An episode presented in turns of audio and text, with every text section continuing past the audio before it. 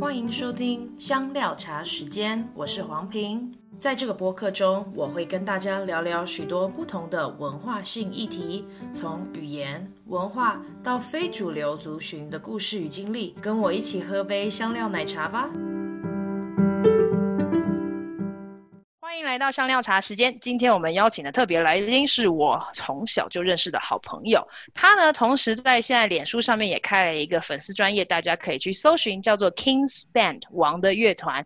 我们今天要特别讨论一下，他是从过去怎么样一直走到他现在很酷炫的职业，叫代祷宣教士。让我们欢迎 Betty。嗨，大家好！非常非常异常的热情哎，我们是国小就认识了？Oh no，应该是幼稚园哦。有这么久是不是？嗯，应该有哦。你我记得我很小的时候，对，还有跟你的爸爸妈妈他们一起出游。我记我对你印象最深刻，应该是某一个教会的营会。然后就是苹果姐姐那一次，你是苹果姐姐哦。然后我是青少年的时候了。对对对，对对对，但是对你的印象最深的时候，嗯、因为前面应该就是在教会的一个某个姐姐，可是那时候好像是我们同一组还是怎么样？对，我们好像是一起演戏，我记得。对，一起演戏给小朋友看。对对对对，然后嗯，我记得你好像是队服还是怎么样？我我其实有点对对对对，可是你知道过。屁孩，然后带着更小的屁孩。对，因为其实我们没有差那么多岁，可是当时候你就在带我们这一群小朋友。对啊，我觉得小时候好像在教会里面一起长大的小孩，都会觉得好像差个一两岁、两三岁，你就会觉得哥哥姐姐，哥哥姐姐对，就是另外一个世代的感觉。对，不同。可是长大以后就越来越拉近了。哎，对对对对，真的，好像现在就没有感受到那个年龄那么大的差异。没错，嗯，大家都进社会啊，念完书啊，就，就对，就是越大会觉得那个差异是越近的。嗯，对。好，嗯，我们先来聊一下，你大学毕业之后，你去了德国，对不对？是的。然后去干嘛？去读书。你要不要跟大家讲，Betty 以前是念声乐的，你可以继续接下去吗？好的，我我。先简介一下为什么我会去德国这件事情，就是因为，嗯，其实我从小我就是，你记得我们在儿童诗班一起长大吗？好像有诶、欸，哎、欸，对耶，那真的很小就认识了。儿童诗班就是小给小朋友的唱诗班，对对对，对。然后在教会里面，通常有时候儿童主日学会设置儿童诗班这样子，然后所以 Pin 和我就是我们小时候一起有在儿童诗班里面。唱歌，然后每个礼拜会去献诗，然后嗯，总之那时候我就发现，哎，我好像应该说是我妈在我很小的时候就发现这个小朋友字还不会说，但是音好像蛮准的，就是哼儿歌都蛮准的。所以其实我小时候就是我四岁，我就我妈妈就让我开始学钢琴，然后嗯，学钢琴一直到国中的时候就停下来了。可是其实嗯。我觉得在教会里面的孩子，通常你会听到说，好像，嗯，就是，哎，好像很多音乐家，然后说是从小是长老教会长大的这些，就是其实是因为，嗯，在教会有很多音乐服侍的机会，就是用音乐来在不管是崇拜的时候，就是司琴或是唱歌。或者是有时候会有一些，很像长老教会就有一些古典音乐乐器这样子，就不管是呃台上台下，总之就是有很多使用到这些乐器的机会。所以其实，呃，虽然我中间又停了一段，就是没有国中的时候没有学钢琴，可是就是因为我在教会里面都有私琴，所以其实我的呃琴是一直有在用的，就是每个礼拜你都是要。练新歌，然后就是去私琴这样子，对，所以，嗯，就是在国中的时候，嗯，那时候不是大家课业应该都蛮重的嘛，然后，嗯，我妈妈就说，那你就先不要学钢琴，所以我就没有学，可是呢，就停了，哦，对，我就停了。那你当时候感觉是什么？你开心吗？呃，其实因为功课真的很重，所以其实再多一个钢琴，其实压力是真的会蛮大的。对，那你也知道，小朋友其实，嗯，在小时候学钢琴的时候，通常你要有一个成果，都是妈妈就是压着你去练琴。对，然后小时候其实会很不爽，因为你就是觉得，哼，我已经这么累了，还要再练琴，所以其实其实是很被动的在练琴的。可是，嗯，长大真的会感谢妈妈，就是小时候那段时间就是有被逼，然后所以就练出一些东西来这样子。那其实我钢琴其实真的没有弹得很好，因为我不不觉得我是一个很有在钢琴上的天赋的一个人，所以，嗯。可是我觉得那个性质是真的是在我教在教会里面私情，然后培养出来，就是有一首歌给你，然后他没有给你其他的部分，他就给你一个旋律，还给你那个上面那个 chord progression，然后你就你就要把它下面的东西变出来，或者是变成一个没有不是有旋律，然后是。嗯，弹和弦的一个东西，这样子，嗯，所以其实我觉得那个部分是一个创意的发挥，所以引起了我对钢琴的一个呃兴趣。嗯，对，听众如果没有学过钢琴，嗯，我觉得我们也可以用另外一个比去举例，就例如像如果是弹吉他，通常就是刷和弦，比较少是弹那个旋律。可是钢琴通常它谱在，尤其在教会的谱，它就会给你一行旋律，然后可能不一定有和弦，可能有和弦。所以就是你需要自由的发挥，就如果他没有写出来的东西，你就自我发挥，是不是？对，就是没有写出来的东西，你就是要自己看着那个和弦，嗯、然后去把它变出来。对对，尤其因为钢琴不是那种刷和弦的那种乐器，所以你不能就是同一个音在弹 一个小节里面弹四拍，对不对？就会很死。所以我们要弹多一些的变化。对，就可能要弹一些插音啊，弹一些。呃，另另外一个旋律啊，或另外两个旋律，另外三个旋律，对。那其实对我来说，接触到私情这件事情，对我来说是蛮大的释放的，因为我个人不是一个视谱很快的人，我不像一般的音乐系的人，因为其实我从小我在大学之前我都是读普通班。那一般的音乐系的人，他们其实反而遇到私情会有一个困扰，是他们离不开谱。就是因为他们从小就都练很难的东西，他们必须要在谱上面，他们才有才知道下一步才会有安全感。对，所以其实我像我这种视谱很烂的，就是谱丢掉，反而对我来说是一个非常大的解放，这样子。我也是 因为就看不懂啊。是啊，就是我觉得反应没有办法那么快。对对对，他们没有办法理解为什么我们看不懂谱，因为就钢琴没有学的很好啊。所以就是和弦就可以让我们有很多自由发展的空间。没错，没错。所以，所以其实虽然我国中没有学钢琴，就是精进古典的部分，可是我在教会私琴其实是蛮愉快的。就是我觉得那个对我来说是一个呃蛮愉快的一个阶段。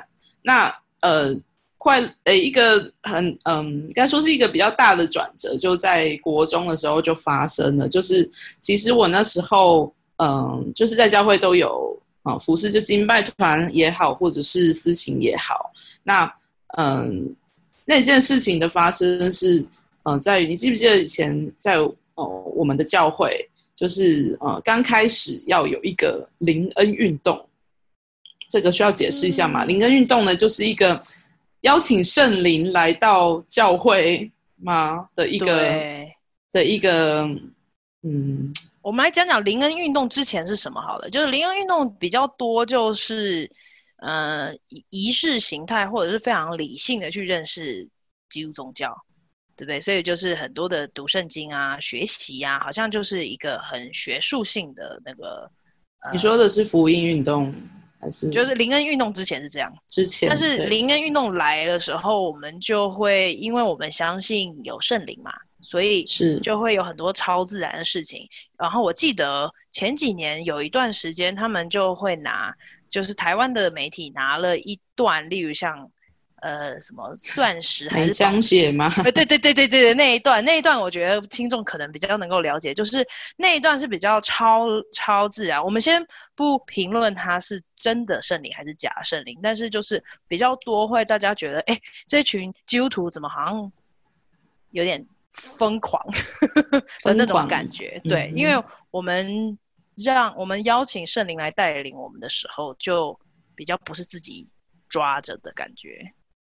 对，补充，应该就是说，对，嗯、呃，就是会有一个，嗯，就是例如说那时候，我记得。讲实际例子来讲好，就是那时候在教会里面，就是牧师们会邀请一些国外讲员，然后他们是在已经在灵恩的浪潮里面，然后是非常的有经验、非常的呃有恩赐的这些讲员来。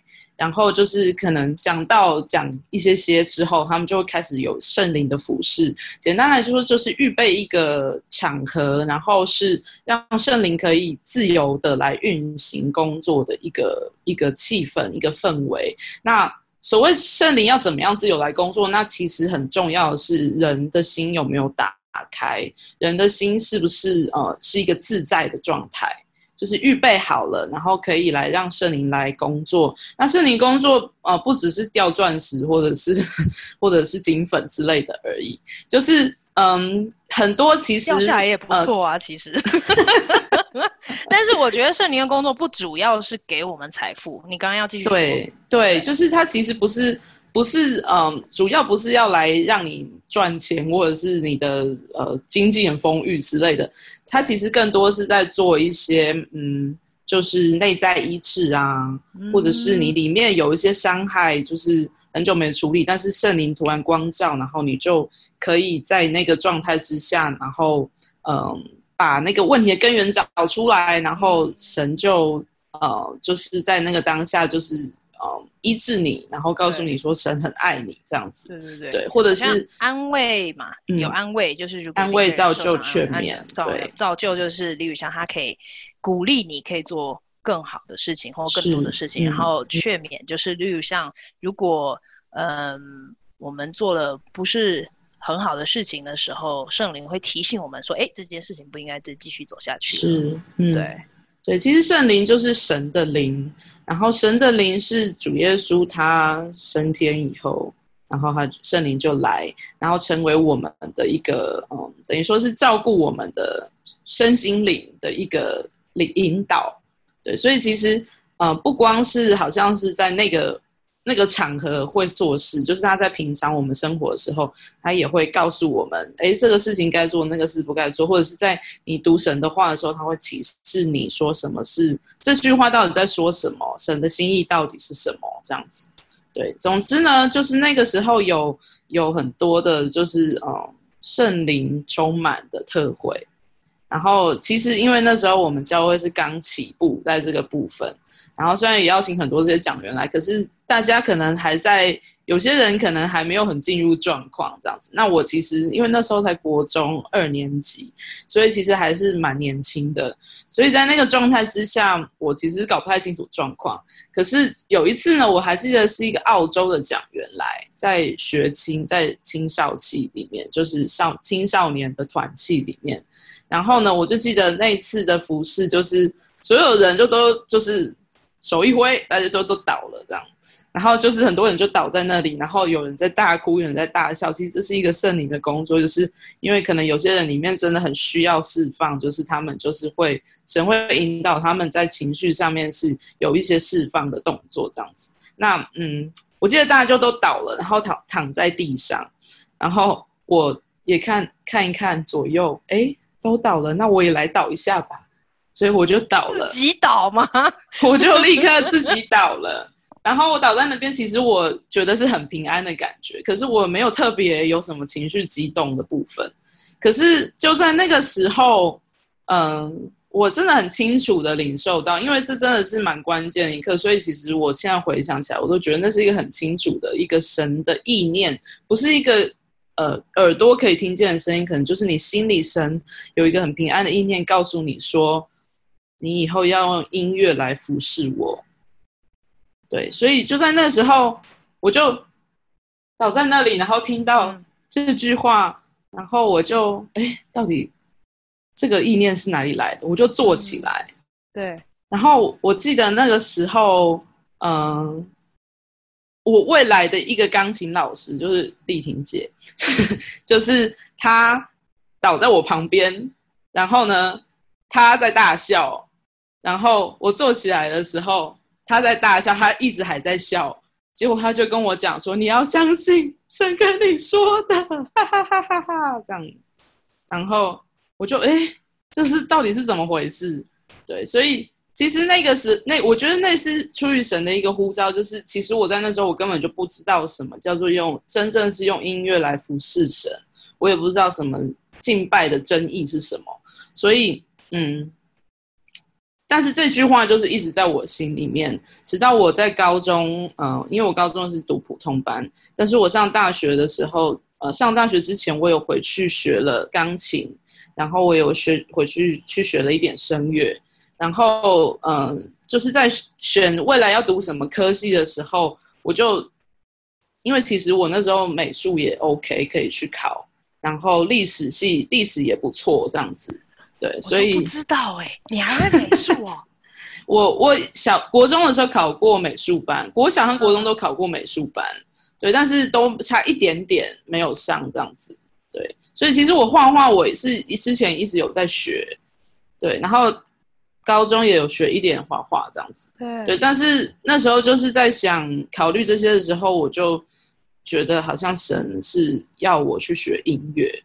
对，所以我后来我就是在大学的时候，我就选了音乐系。那其实那时候考试的时候，真的很难跟一般科班的竞争。所以我其实我的我的嗯乐理的部分，虽然我有去补习，就是跟丽婷姐上课，可是其实我的成绩都还是蛮差的。那我觉得上音乐系真的是神的恩典，就是呃，因为我考的那间学校。就是它是一个学科要求门槛很高的一间学校，所以其实他把很多音乐系、音乐班科班的可能学科没有那么好的人都刷掉了。就是那些学科没有那么好的人，通常术科都很好。对，所以就是其实进那间学校的时候，第二个阶段的面试的门槛是人是不不多的。然后呃，我那天刚好又真的表现特别好。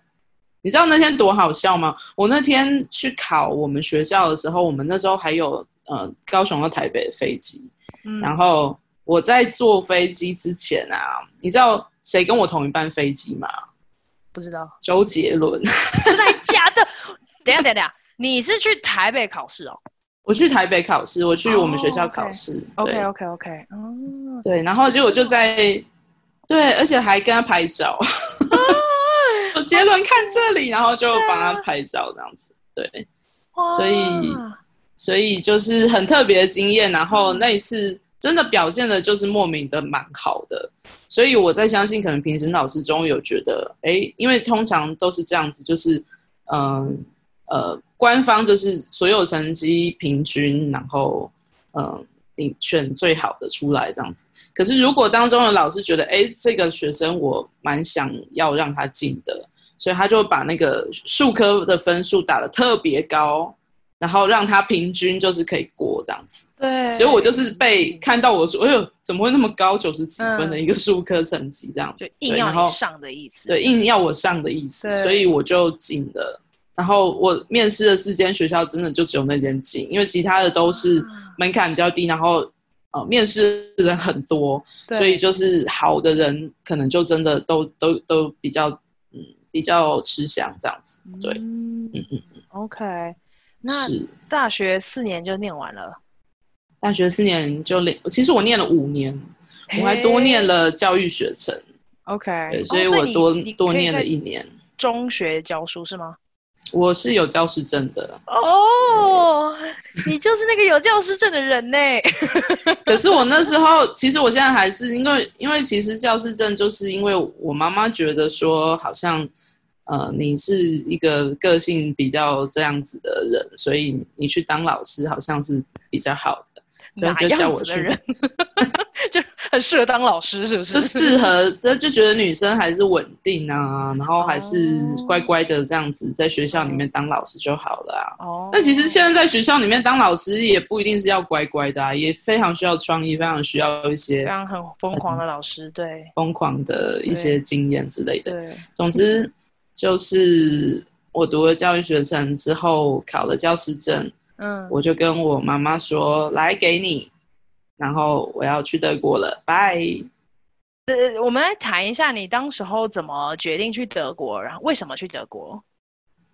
我那时候其实就是有一个，嗯，就是其实我觉得是紧抓着国中的时候神跟我说的那一句话，说你以后用音乐来服侍我。所以我其实我那时候的想法是，哎，既然你有给我恩赐，然后你也让我学了这个，那我真的很觉得我可以，嗯，去把这个东西精进到最好。就是我是学唱歌的嘛，然后那时候因为。大部分学唱歌的不是去意大利，就是去德国。那意大利的大部分是唱歌剧。那歌剧的话，它就是属于一个比较表演的范畴。那嗯，我的心其实一直就是没有想说，我是要去站在舞台上表演，获得人的掌声。我那时候就是一直在想说，我学这个我是要来嗯荣耀神的，要来赞美神的。那嗯，所以我想唱的东西是比较像 Oratorium，就是神剧的部分。那神剧的话，你也可以知道，就是大部分神剧都德国人写的，像巴哈的《马太受难曲》、《约翰受难曲》，韩德尔也其实也是德国人，虽然是弥赛亚是英文的，对。所以其实像这类神剧，大部分是以德国为为准。然后像艺术歌曲这种东西，也通常。艺术歌曲大家知道吗？就是嗯、呃，是一个嗯、呃，等于就是说它是一个诗歌题材，然后以后来的音乐家把它谱写成呃乐曲这样子。对，所以像歌德的诗啊、海涅的诗啊，还有呃这些呃德国的一些文豪的诗诗歌，就会把它写成音乐，然后就变成艺术歌曲 Kunstgeschichte，嗯，Kunst。对不起，我德文有点那个宕机。没关系，我们会把那个那个 Kunst Leader，对对对对，Kunst Leader 找到之后，我们会把它放在我们的资讯栏里面，让朋友们去找。哦，所以这就是你是你的主修是唱艺术歌曲。对我，所以后来我去德国，呃，主要要选，因为其实他们分的蛮细的，他们有分 Opera，就是表演组的，然后还有 leader 组，就是艺术歌曲组的。所以艺术歌曲组的，他们就是包括神剧，这些都是在这个部分。对，那个声音的表现，还有音色的，嗯，适合的，呃，等于说你什么样的音色唱什么样东西，这些还是真的是会有一些不一样的这样子。对，所以我那时候去德国，我就是嗯，期待去念这个，就是想说，反正神给我有唱歌的恩赐，我要去精进。嗯把它做到最好，那我觉得这就是一个给神荣耀的一个动作，这样子。对对对，哦，哎，那德文全部重学耶，因为没有学过是吗？我以前呃，我在出国之前，我就在德国文化中心，我有学过九个月的德文。对，但是我真的觉得学语文这种东西啊，你真的是要去当地学。就是我觉得我在德国短短的三个月学的东西都。比在台湾学的九个月的东西还要还要更扎实、更容易这样子，对。然后就也也因为常常听嘛，所以就会比较容易记得。对，或者是其实我觉得更大的理由就是有一些压力。Oh. 对，就是我因为我那时候刚去的时候，我是跟我的朋友，他是来台湾交换学生的德国学生，oh. 然后他妈妈就是。呃，他妈妈的家就是有空房间，所以就是让我去可以去住在那边这样子。对，所以其实他的妈妈是几乎不会讲英文，然后你每天呢，你就要真的是按着那时候还是无敌翻译机有没有？然后按着那个翻译，然后跟他讲说这个字那个字，然后我要我要的是什么？对，就等于说是用很破很破的德语，然后让他知道，就是说就是让他一起沟通这样子，对。你的德文有到 B1 吗？我德文其实到 B2 啊，就是我那时候很多哎、欸。对啊，就其实我那时候 就是 A A 二而已。我其实那时候是因为后来我还我我的嗯申请我还去申请了。就是艺术史的科系，所以就是在大学里面上课，嗯、所以其实他们是要考那个 DSH 的，DSH 就是德国的大学，有点像托福的那种考试，嗯、德文对，所以对德文检定，而且是学术性的，嗯、对对对，所以大概要 B5 吗？才能够上大学？其实要 say eyes。好，听众们不太了解，让我这个语言教师来解释一下。欧盟呢，他们定出了语言的标志标准，大概是有 A 一 A 二，然后呢，这是初级嘛，B 一 B 二就是中级，嗯、然后呢，刚刚 Betsy 讲到，如果要上德国大学的课的话，应该要到 C 一这一级，这基本上就是初高级了。嗯，对。然后像我们刚刚，我我刚刚说我是 A 二嘛，所以我其实还蛮初级的，因为我只有。我就学大概一一年多而已，但是 Betsy 她要，哎，所以你是已经到了 B 二，对，我是 That's right。不过，嗯，对我我我觉得，可是你 A A 二的话，你的口语其实还蛮不错的。可是现在已经全忘光啦，就是那时候，因为我在奥地利交换的时候，就也是每一天全部都要学语言嘛，在至少每一天要学两到三个小时。然后另外就是其他英文课，嗯、这个我觉得我们接下来还可以开另外一集来谈交换学生。对啊，然后那时候我见到你的时候，我们在讲德语，是因为我才刚回去嘛，所以就记得比较多。可是现在真的是忘了非常多哎、欸。是。对啊。哎，不管怎么样，总是离开那个环境就会开始掉漆了。现在英文变好很多。对。对所以现在我曾经一度我觉得我德文是比英文好的。嗯，对，可是就是回来之后，回来之后就真的，嗯，现在智慧就是真的都要想一下这样子。嗯，对，没关系，要用的时候自然捡起来就会了。希 望喽。对，你在德国待几年？我在德国一共待了快三年。对，所以你念了是硕士班？我后来其实没有拿到学位。就是其实我是没有完成的，然后就回来了。为什么？所以就是因为其实那边的竞争非常的激烈，嗯，所以其实我在课业上其实受挫蛮大的。然后我遇到了一些老师，其实啊，嗯，给我一些打击是蛮大的。就是就是嗯，例如说我有一个老师，他呃，他是在我们学校里面算是呃权威级的。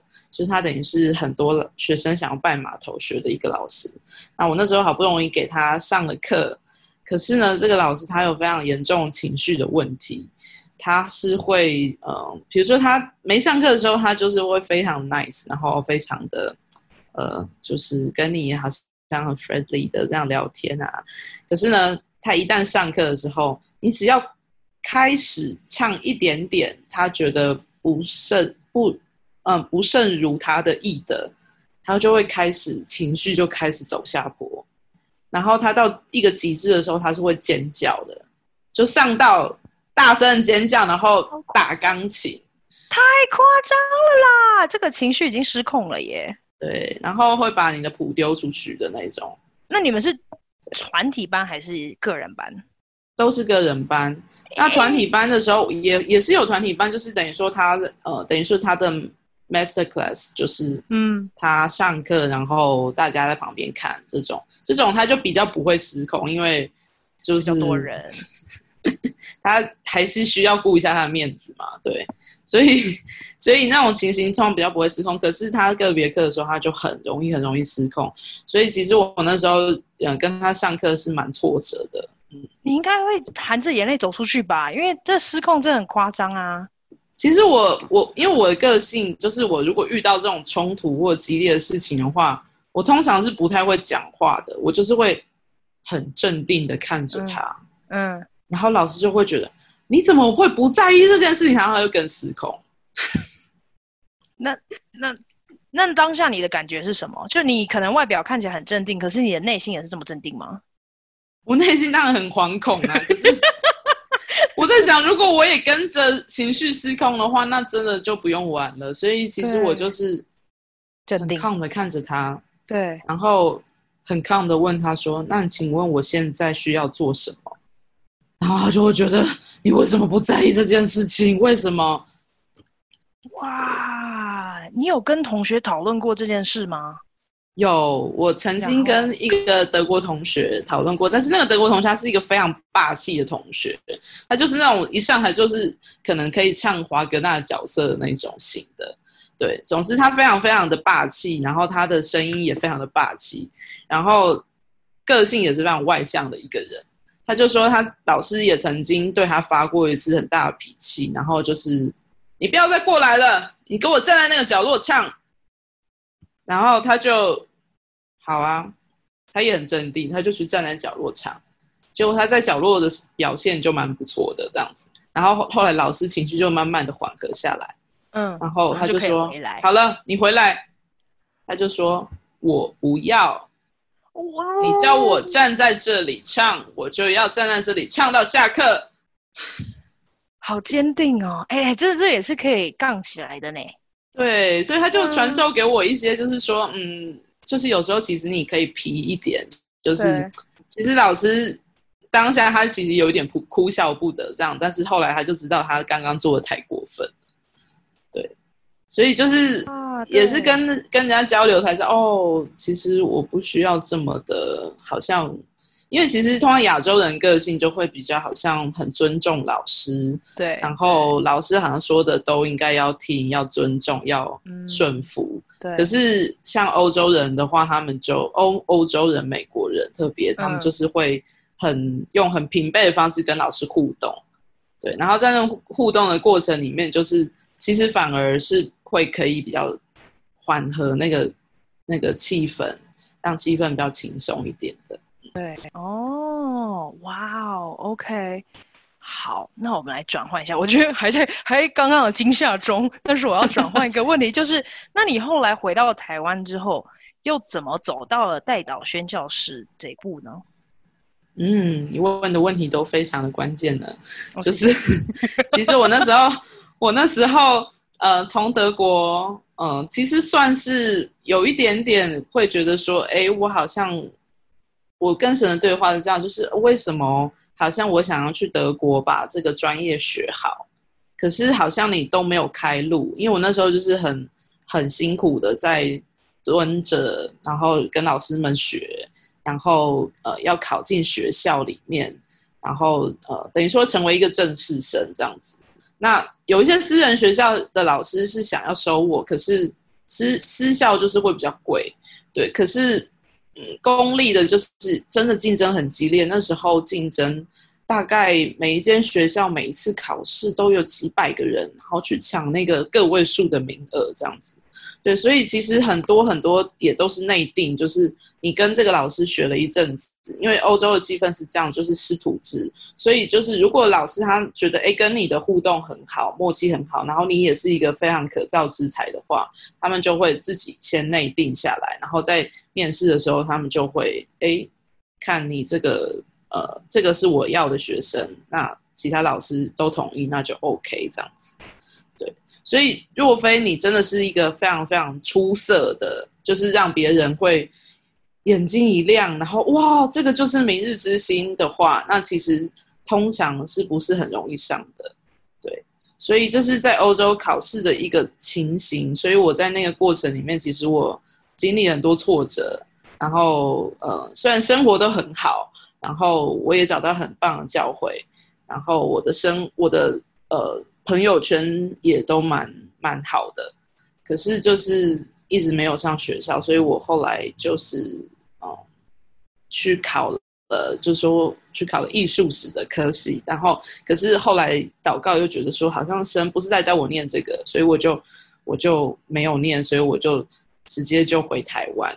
那回台湾，嗯，就是我觉得是带着一个破碎的梦想吧，就是觉得说好像去那边。没有念成，然后神，你到底你你没有开路，那你要回来到底是要要干嘛？对，可是很奇妙的是那时候，因为嗯，就是嗯，我们我后来回台湾之后的工作的一个机构，然后这个机构呢，它是一个基督教的机构，然后嗯，我们的老板他非常的热心，因为他就是觉得说，呃，员工们都要有很好的训练。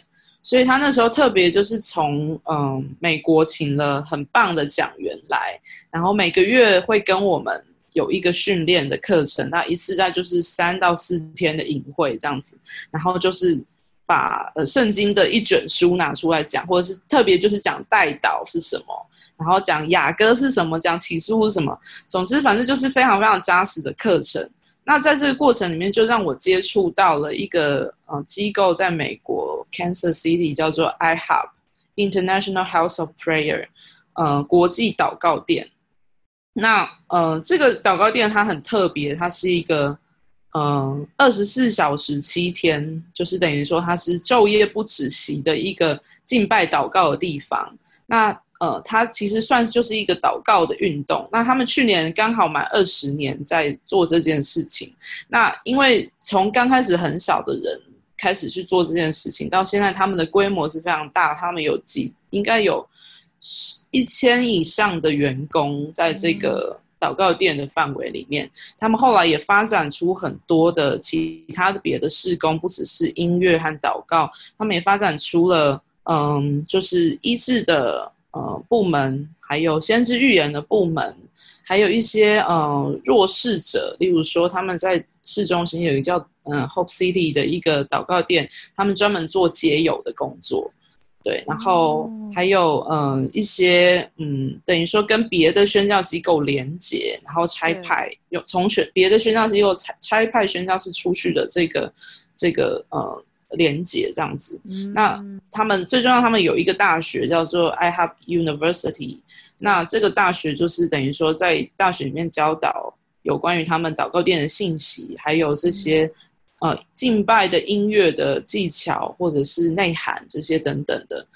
对，所以就是嗯，接触到这个祷告殿的信息，就是因为主要他们是在强调一个嗯。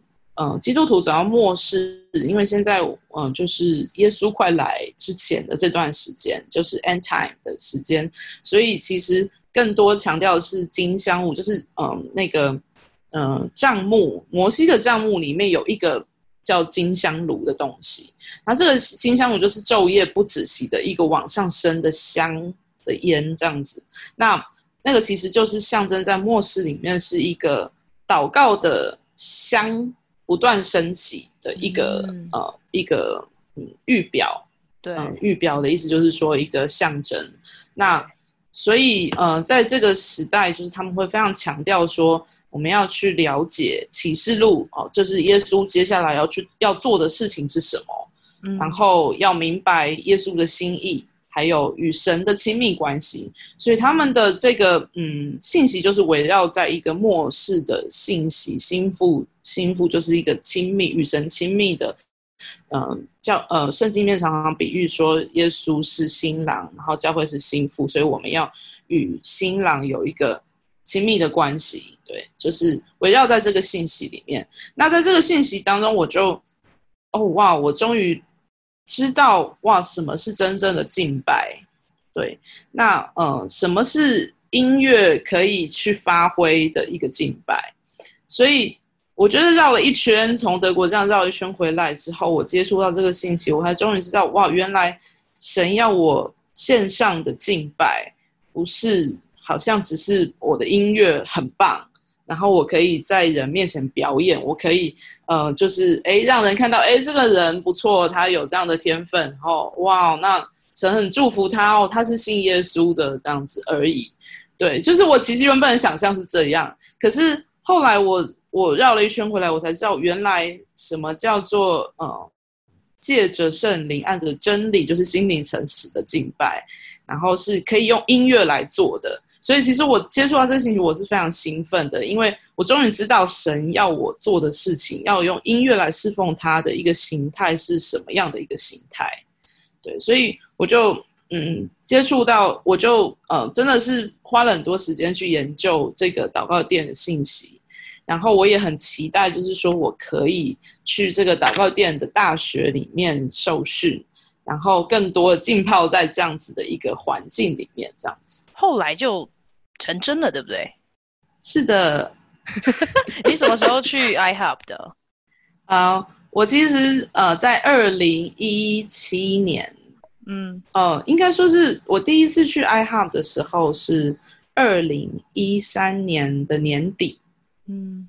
对，那个时候呢，我还还是在这个基金会工作，但是因为这个基金会的老板他真的是非常的慷慨，所以呢，呃，就让我们员工呃，就是呃一年资，然后就是他们会有给一个机会，就是说可以去呃呃，就是给你一张机票，然后呃，给你到当地的住宿，然后你可以呃，就是去 iHub，就是去受训，他们还会安排课程，对，然后你可以在祷告店里面，就是就是祷告。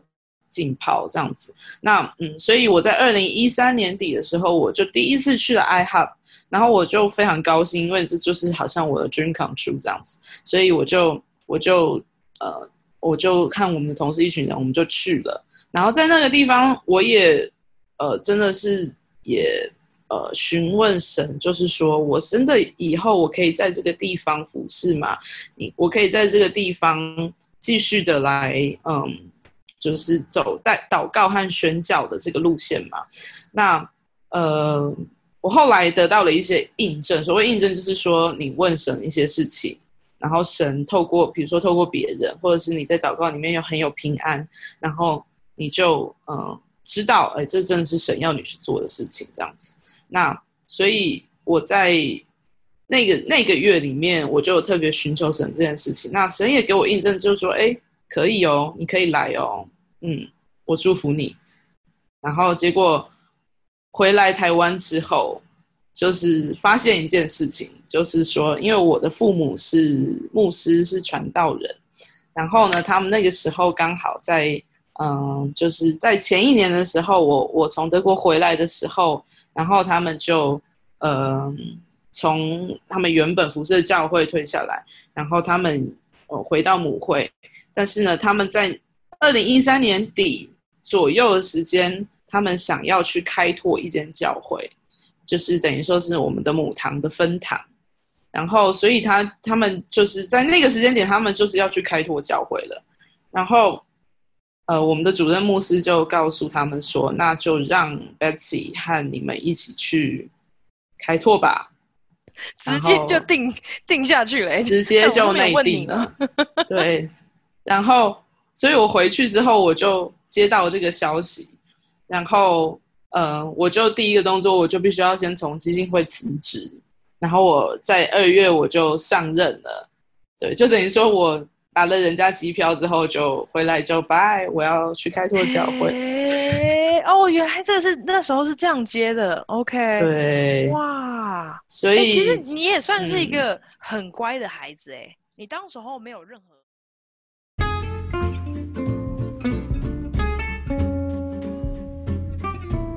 谢谢你收听香料茶时间，欢迎跟我们分享你的故事，也欢迎分享、留言、按赞、追踪我们，也可以在 Instagram 上面搜寻我们 Chai with Ping C H A I W I T H P I N G，也欢迎 email 跟我们联络 C H A I W T H P I N G 小老鼠 gmail.com，下次见，拜拜。